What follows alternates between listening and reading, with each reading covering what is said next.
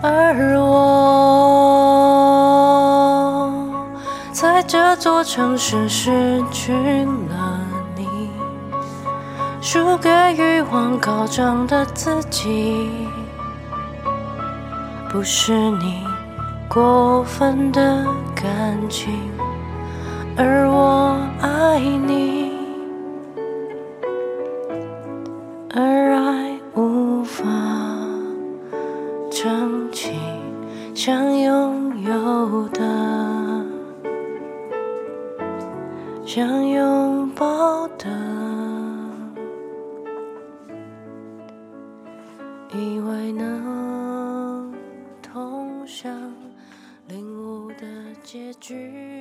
各位听众朋友，大家好，欢迎回到为你点歌，我是你的主持人海苔熊。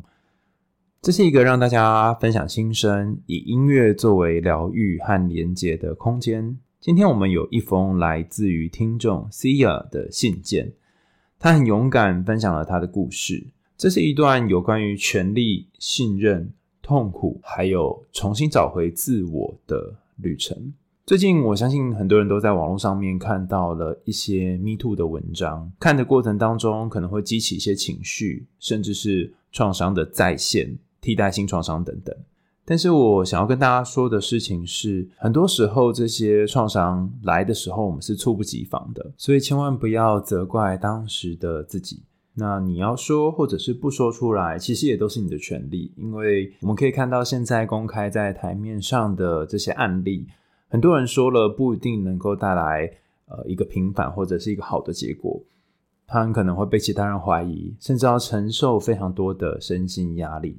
也因为这样，我非常感谢今天投稿这一则为你点歌的伙伴。他描述了一个和他曾经很要好，然后他也很尊重的一个老师的关系，但是这个关系却让他经历了许多内心的挣扎跟矛盾。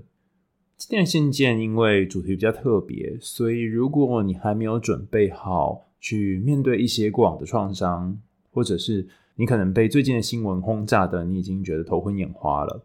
那也没有关系，不一定要逼迫自己听完。你可以在自己觉得舒适的时刻再来听这集的节目，也完全无所谓。但如果你觉得你很想知道发生了什么事情，你也想看看他是怎么面对过往这个已经隔了一段时间的伤口，那么你可以稍微调整一下自己的呼吸，找一个舒服的位置坐下来。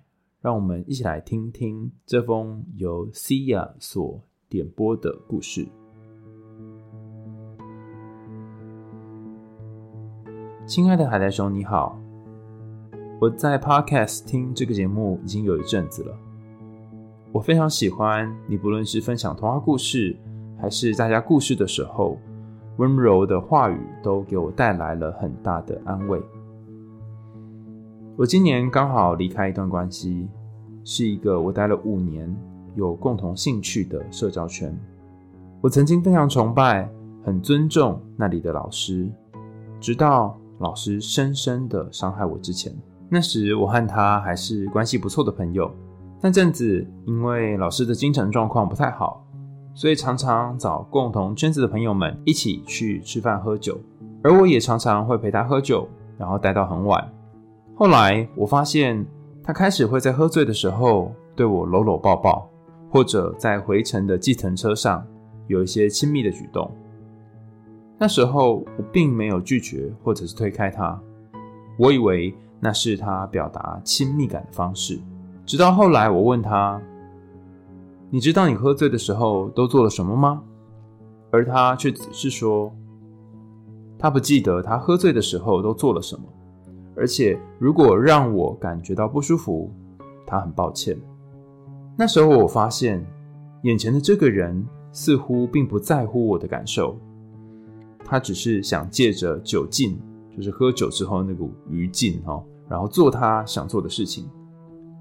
不过那一天，他承诺我不会再喝到烂醉，不会再有类似的事情发生。结果在那之后，他还是用着同样的方式。漫不在乎地侵略我的身体界限。上一秒他会哭着告诉我，他很抱歉伤害了我，但下一秒却又喝得烂醉，然后对我摸来摸去。我困扰了很久很久。我在想，是不是该告诉同一个交友圈的朋友们这件事情？一方面，因为老师的表面形象维持得很好，很体面；一方面，也因为就算告诉朋友，他们也没办法帮我做些什么。我很怕其他人不相信我所说的话，因为老师表面上对我非常好，非常照顾。我也很害怕交友圈的和谐因此被我毁掉。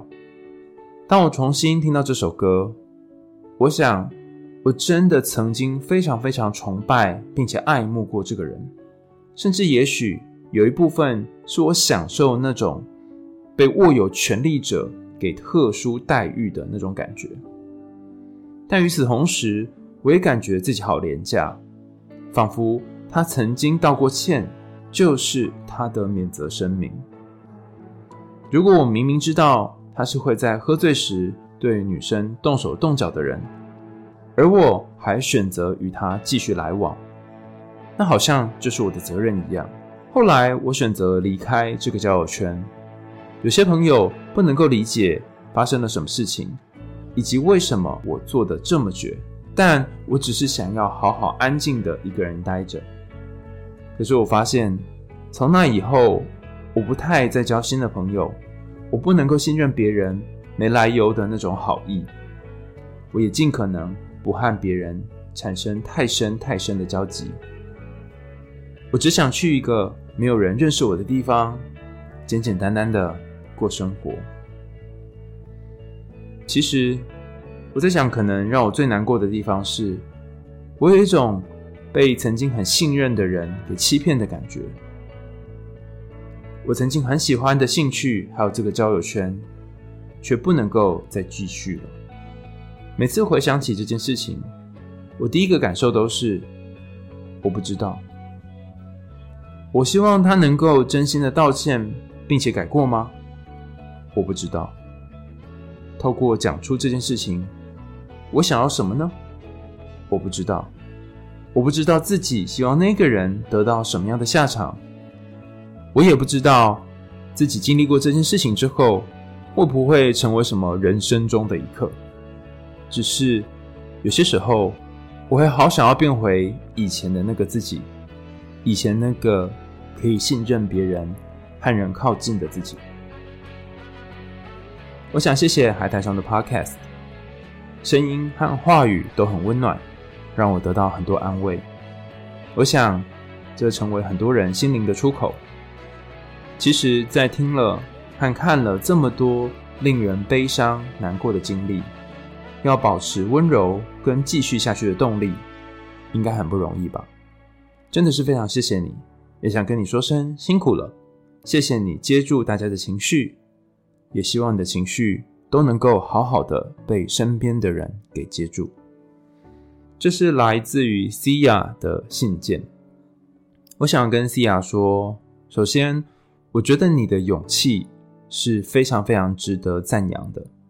不论你选择讲出来，或者是保留，我想都需要很大很大的勇气。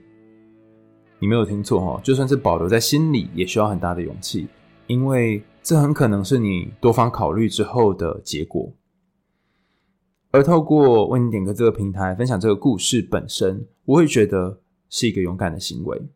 我觉得你可能正在经历着某一种痛苦的转变，毕竟是才发生，可能应该不到半年的事情。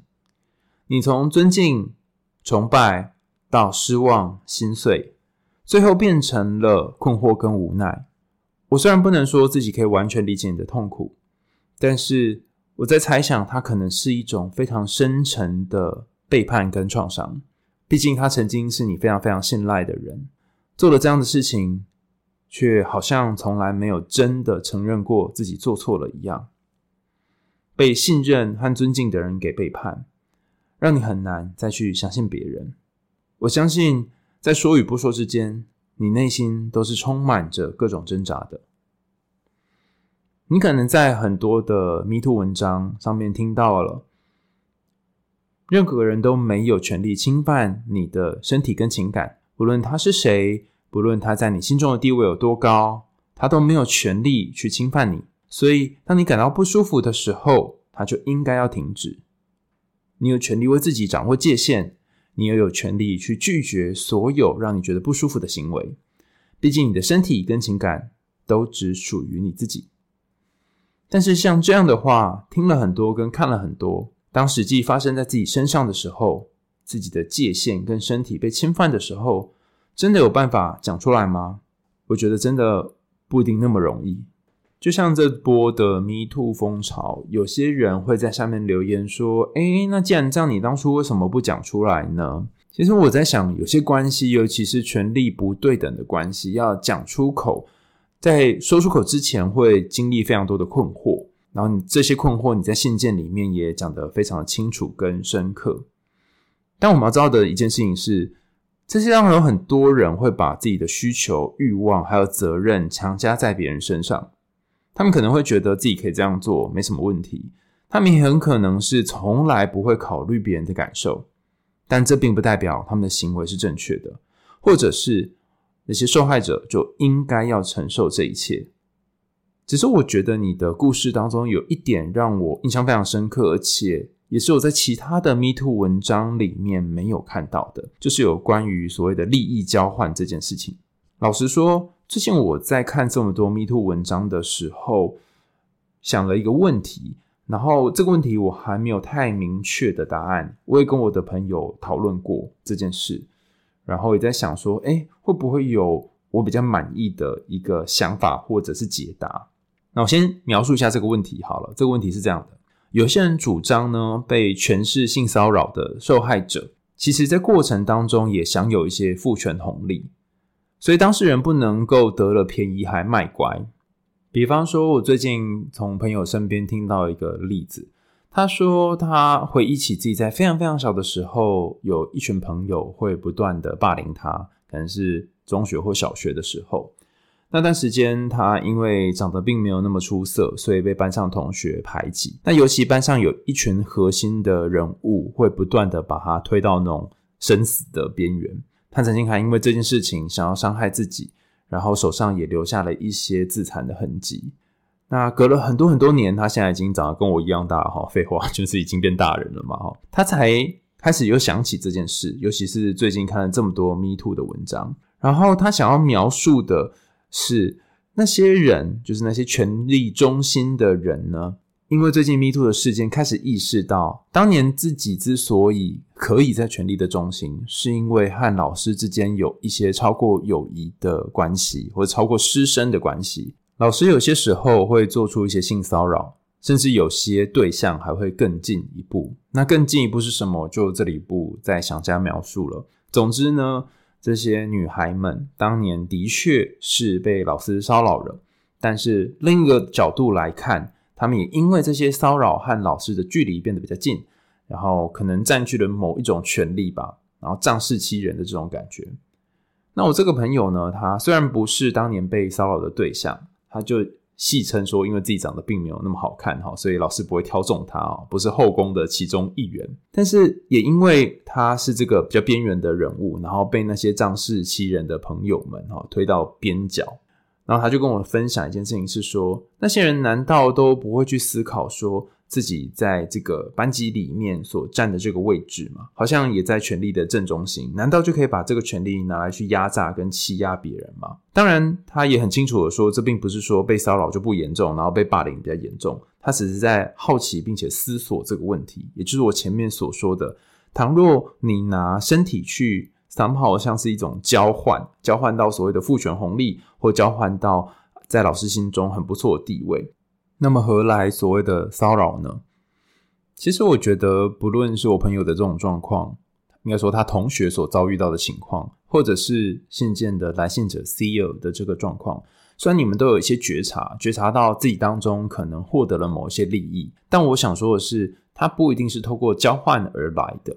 因为交换在当下其实是涉及一种有意识的，然后你给，然后我也给，是你付出一个东西，我也付出一个东西的行为。它并不是那种隐隐约约，然后我在这里稍微得到了一些东西，然后我也不知道，可能就是自我说服自己，另外一部分就失去了一些东西。如果它是属于一个潜意识上的交换，我就觉得它不应该被算为是一种你情我愿。当然，这是我的想法，如果大家有不同的看法，也欢迎提出来。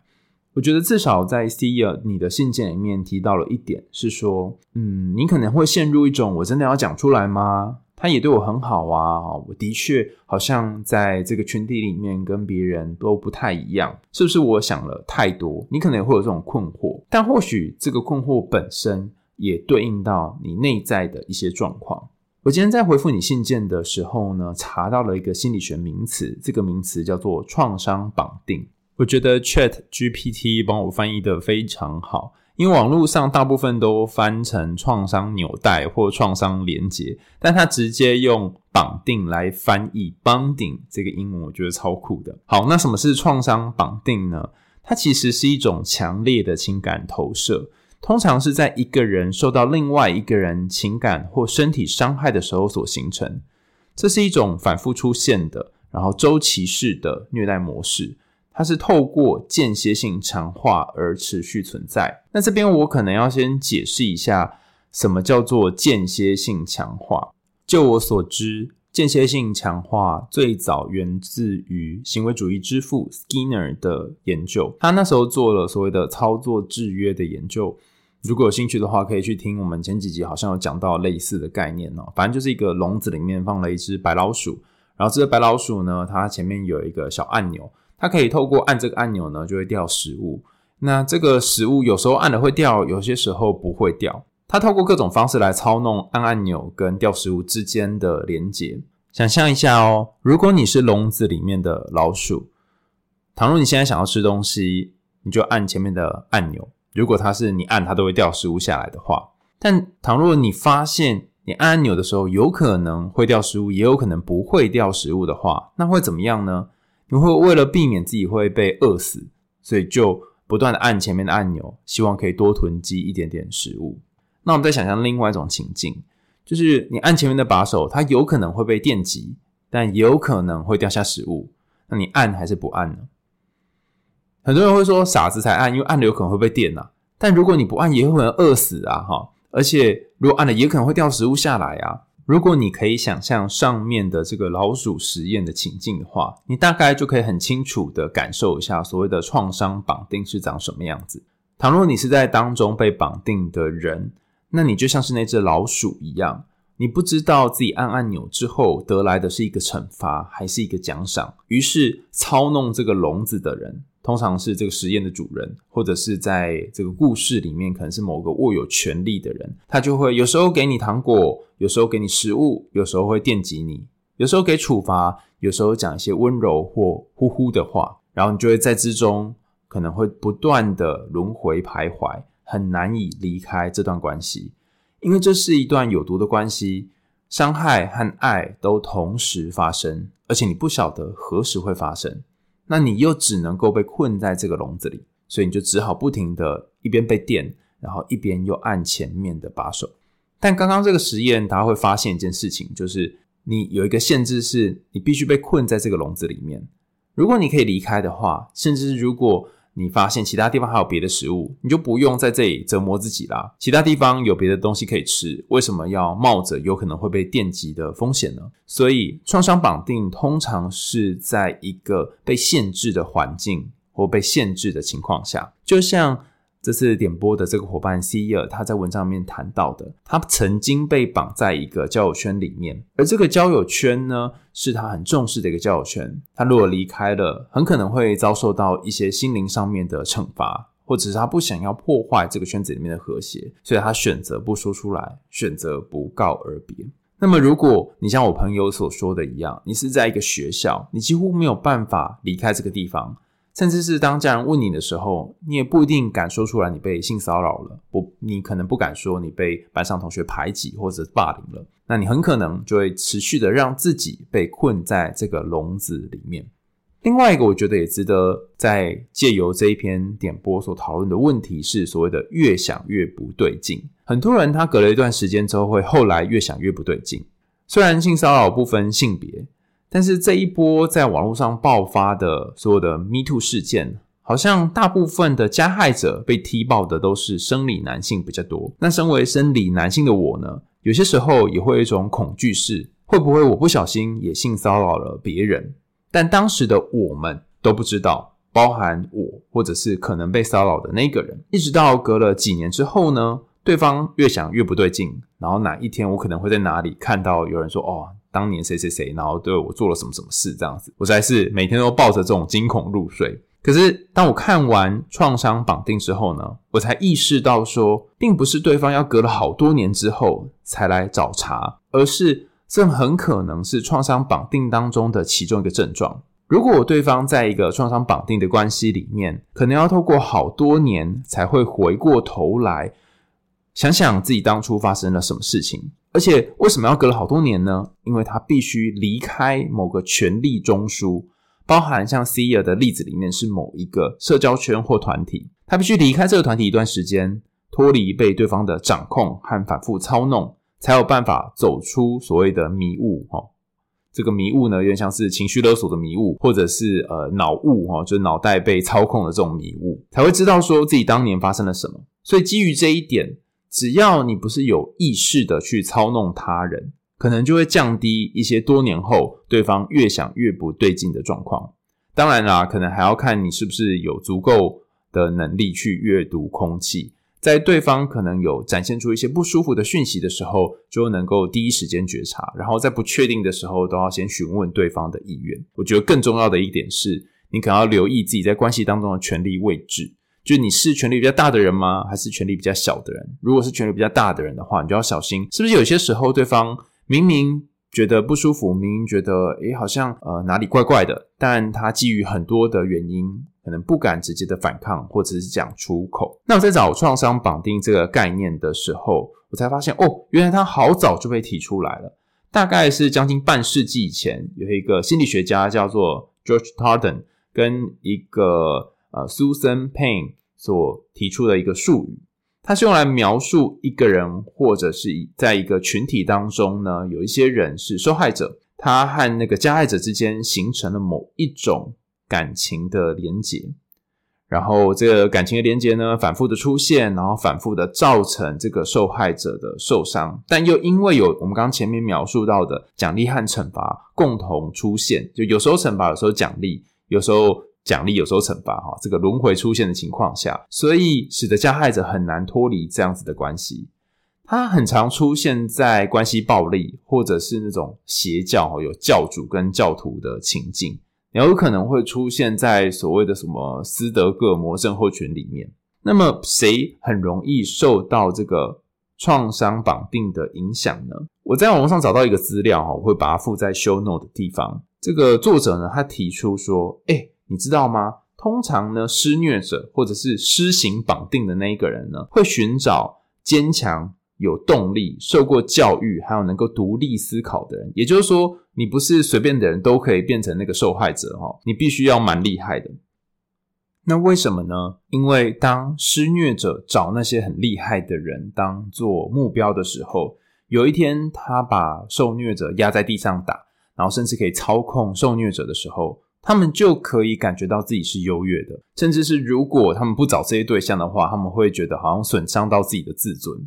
那通常呢，是谁会变成那个受虐者？可能你在关系里面是很重视一些美好时光，过去很好的日子，然后你很快就会原谅别人的人，你就很容易会陷入这个受虐者的位置，或者是你在过往童年时曾经有被虐待经验的人。或者是你倾向怀疑自己，然后觉得自己总是需要别人来证明自己价值的人，也有可能是说你现在本来就有一些身心上面的症状，所以比较脆弱。总之，如果你有上面这些特色的话，你很有可能变成那些创伤的加害者，target 就是目标的对象。那这件事情，我也在想说，诶，我们有什么方法可以看出自己正在一个创伤绑定的关系里面呢？我们先用 Sayer 这个例子来说好了。呃，虽然你的例子里面不完全符合创伤绑定的症状哈，但是我觉得可以暂时用你的例子来去做一个呃比对哈。那你可以感觉一下自己是不是真的有被对方给绑定。例如说，你曾经很尊重这位老师。然后他在你的社交圈当中也是相当的有权威和地位，他可能对你身体界限有侵犯，可能让你觉得好像这个尊重的老师跟以前不一样了。那这个不一样的感觉，让你觉得天哪，我好像很难再去相信别人了。可见得你跟这个加害者，应该说老师之间，可能形成了某一种情感连结，而这个连结我不确定有没有到创伤绑定的程度。一般来说，创伤绑定会有四个很明显的迹象。第一个是否认对方的过错，比方说，假设你是被老师创伤绑定的话，你可能会对老师所对你做的行为有一些否认，然后你可能本来对他很尊敬，很呃对他形象有一些坚持跟期待。所以你就会想说，嗯，他应该是不是故意的吧？哈，然后，嗯，真的是这样吗？哈，他真的要刻意的伤害我吗？哈，你有一些混乱跟不确定的感觉。第二个是你可能会为他的行为做出辩护，你可能会帮老师的行为找一些借口，例如说，哦，这是因为他酒后乱性啊，哈，他不是故意的啊，哈，借由这样的方式来维系老师和你之间的关系。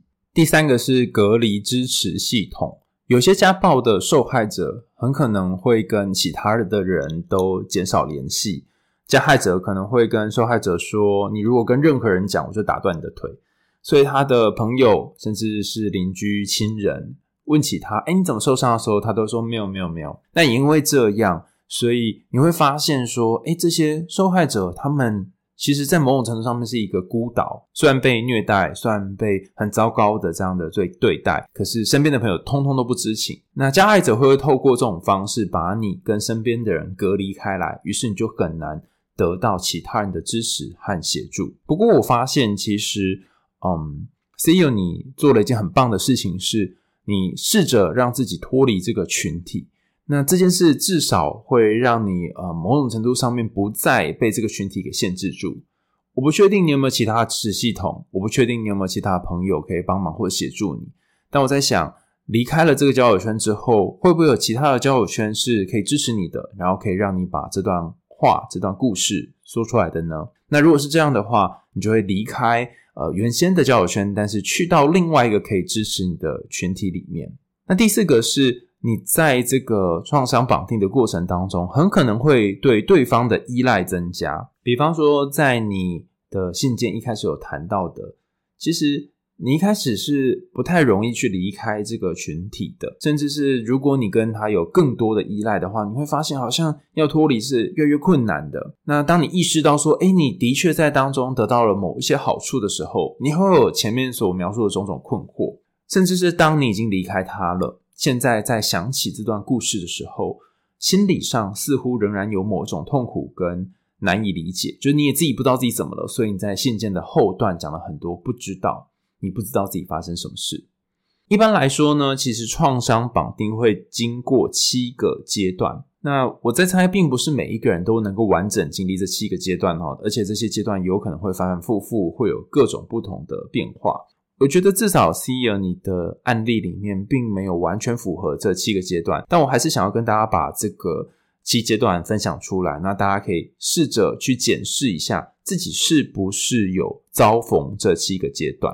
第一个阶段叫做爱情轰炸，在这个阶段里面呢，伤害者通常会对于被害者表现出激烈的爱与关注，然后所以会让受害者呢觉得好像自己在这段关系里面是被珍惜、被理解的。接下来呢，会进入了第二个阶段。第二个阶段叫做获得信任，还有增加依赖。伤害者会稳定的给予被害者信任，而且让他和这个受害者之间的感情连结呢越来越深。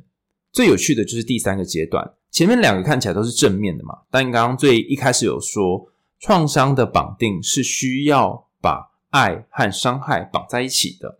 这个阶段叫做。批评和贬低，伤害者呢会开始去冒犯那些受害者，甚至是会批评那些受害者，可能你很笨啊，你很烂啊，哈，用各种方式言语霸凌这些受害者。然后因为这个受害者被批评了，所以他的自尊不断的被损毁，不断的感到羞愧。这个不断羞愧的过程，就让他更难以离开这个加害者，因为自己是一个比较弱势、弱小的对象嘛。第四个是所谓的煤气灯操纵 （gaslighting）。那由于关于煤气灯操纵，我在前面很多集都有谈过哈，不论在网络上啊、文章里面、podcast 里面都有，所以我就这里不多加描述。大家有兴趣的话呢，可以去搜寻煤气灯操纵。简单来说，它就透过一些方式让你觉得自己好像发疯了，但其实你根本没有发疯。第五个是提交和 surrender 哈，就是这种投降的概念。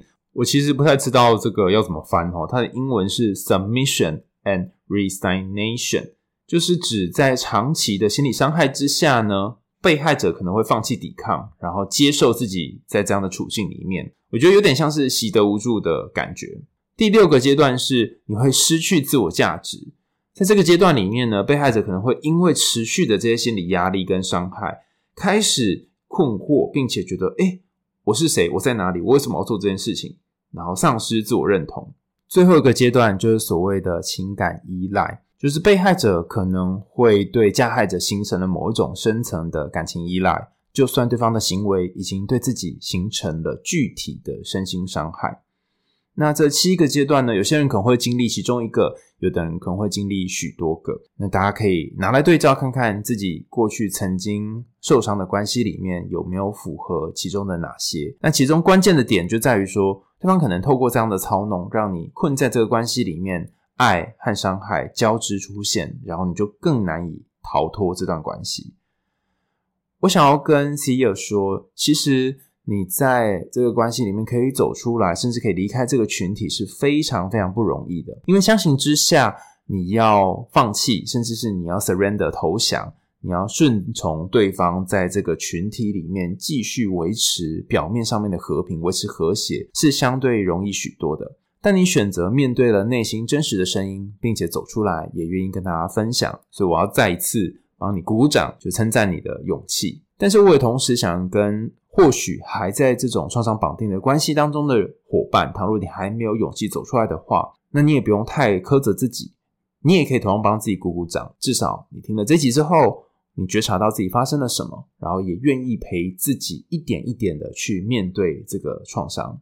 在这一集的节目当中，我们看见了权力如何在被人滥用的情况之下扭曲人与人之间的关系。我们也看到了痛苦，看到被背叛的信任，但更重要的是，我们看到了勇气和自我疗愈的可能性。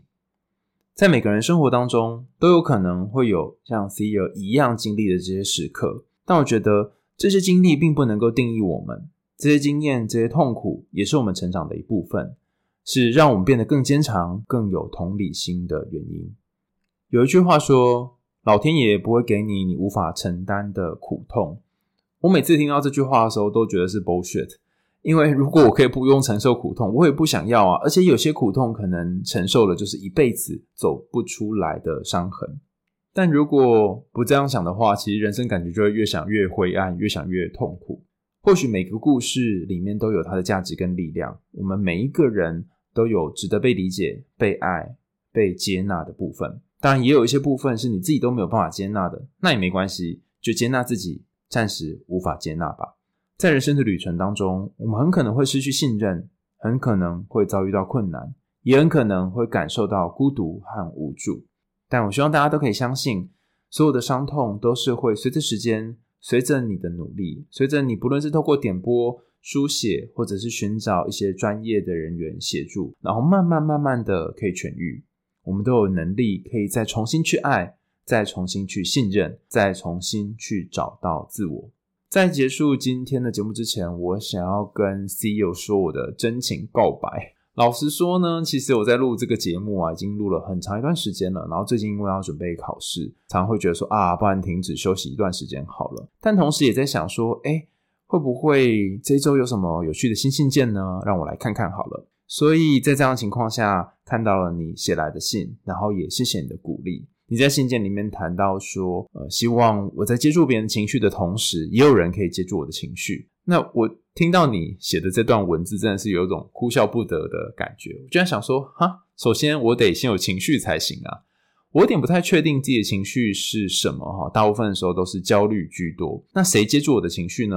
除了我的治疗师之外，他可能有时候会接住，有时候可能没办法哈。那不是他不好，是我没有把我的情绪展现出来。那也不是我故意不展现哈，就是他没有出现这样。那我后来发现，比较常接触我情绪的人吗，或者是部分，其实是我的身体。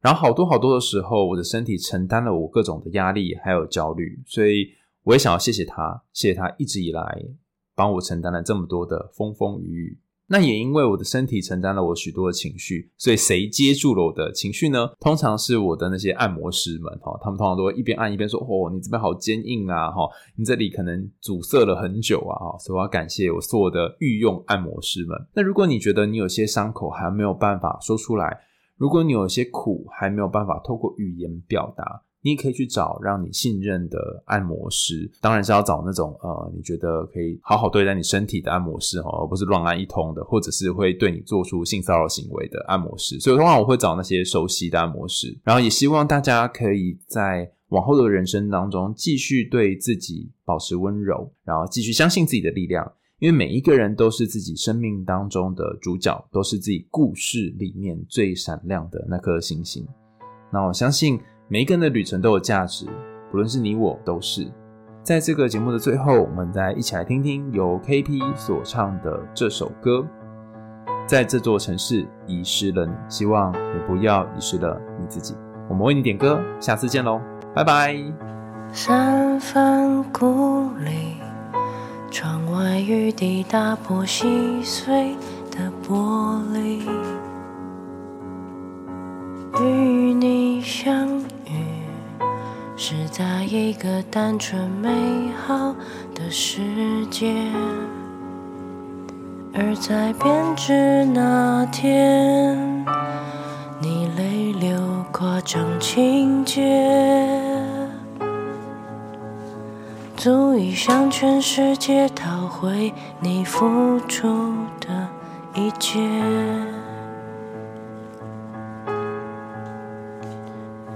你一个需要密码的盒子，纪念时刻打开却会冒出一阵阵白烟，像是警告自己不能屈服，向往从前。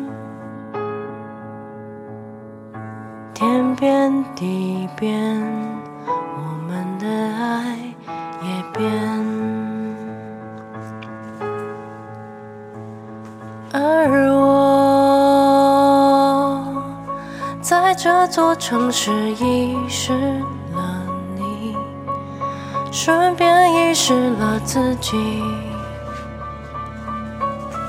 以为荒唐到底会有结局。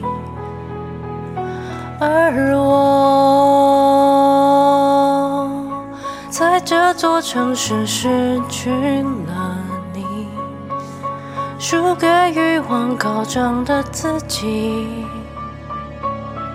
不是你过分的感情，而我爱你。